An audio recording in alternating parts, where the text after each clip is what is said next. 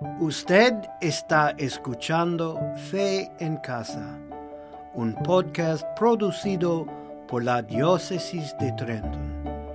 En este segmento, usted escuchará el artículo del mes de enero, de la guirnalda a la vestimenta blanca, revestirse de Cristo en el bautismo, escrito por Jennifer Elsenson asociada pastoral de la Co-Catedral San Roberto Belarmino en Freehold, y leído por Angélica Chicaiza.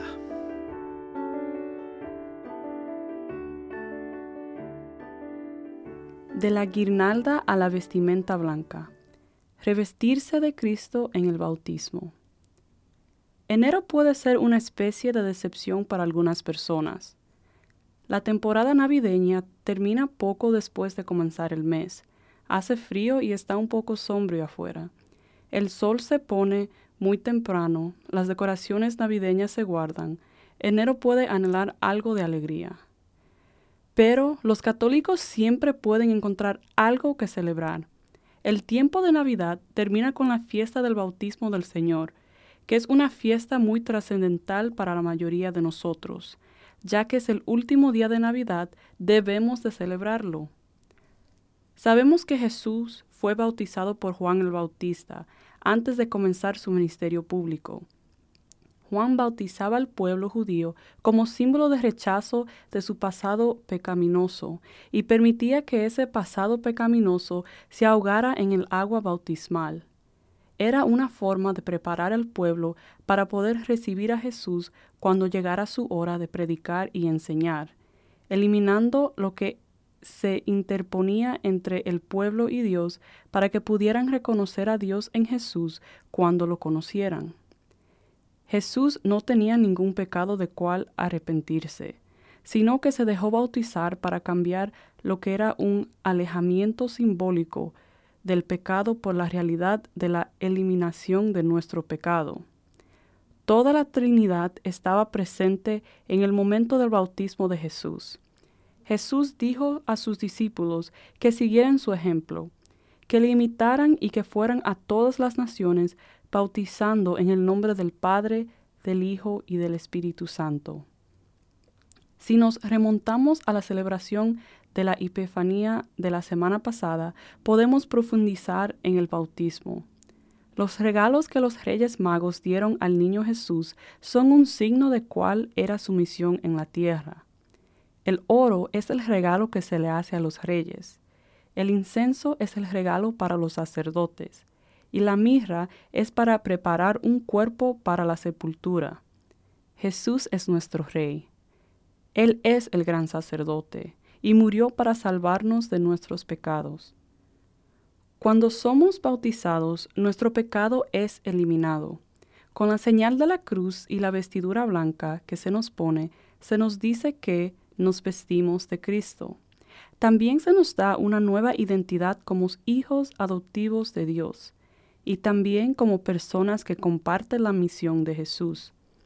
Compartimos la vocación común de ser sacerdotes, profetas y reyes.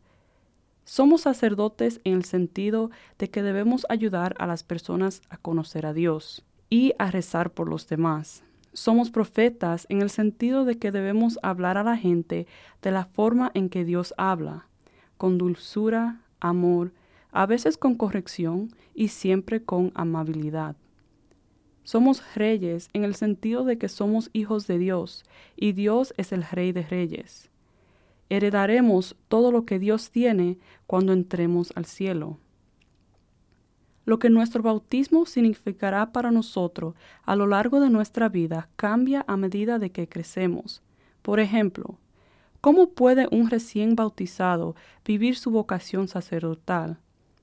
Simplemente siendo ellos mismos. La belleza y el amor que los miembros de la familia experimentan en el nacimiento de un nuevo bebé es un reflejo del amor de Dios en nuestras vidas.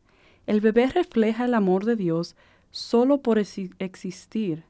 A medida de que ese bebé crezca, podrá elegir acciones que reflejen el amor de Dios, compartir con sus amigos, ser obedientes y serviciales con sus padres, aprender cosas buenas en escuelas, ver otras vocaciones que tiene Dios planeada para ellos en sus vidas y convertirse en un buen adulto que mejore el mundo viviendo de la manera en que Dios les guíe. Aquí tiene algunos consejos para celebrar el bautismo del Señor, que se celebra el 9 de enero. Primero, puede leer la historia del bautismo de Jesús, que se encuentra en el Evangelio de Mateo, capítulo 3, versículo 13 al 17, o en el Evangelio de Marcos, capítulo 1, versículo 9 al 11, y también en el Evangelio de Lucas, capítulo 3, versículo 21 al 22. Segundo, cuente lo que usted sabe de su historia, de su propio bautismo. Tercero, saque fotos y si la tienes, las velas y las vestimenta blanca que se usó en su bautismo o en el bautismo de sus hijos. Cuarto, si hay niños presentes, cuéntales la historia de su bautismo. ¿Quién estuvo allí? ¿Quiénes son sus padrinos? ¿Quién lo bautizó? ¿Qué significó para su familia? ¿Qué significa para usted su bautismo hoy? O quinta, tenga pastel y encienda sus velas bautismales para recordar que incluso cuando está oscuro, tenemos la luz de Cristo con nosotros todo el tiempo.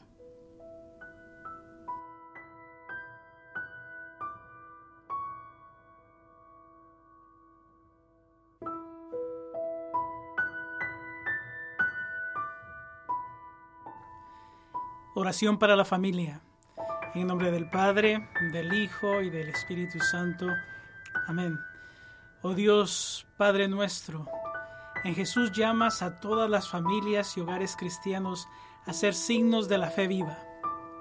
Por la luz del Espíritu Santo, guíanos a estar agradecidos por el don de la fe y por ese don crezcamos en nuestra relación con Jesús tu Hijo y seamos testigos de la esperanza cristiana y la alegría para todos los que encontremos. En el nombre de Jesucristo nuestro Señor. Amén.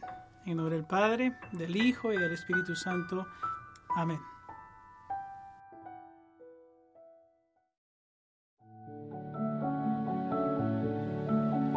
Usted ha escuchado Fe en Casa. Puede descargar los artículos mensuales de Fe en Casa y otros temas de interés en la página Facebook Familia Vive su Fe. Fe en Casa es un podcast producido por la Diócesis de Trento.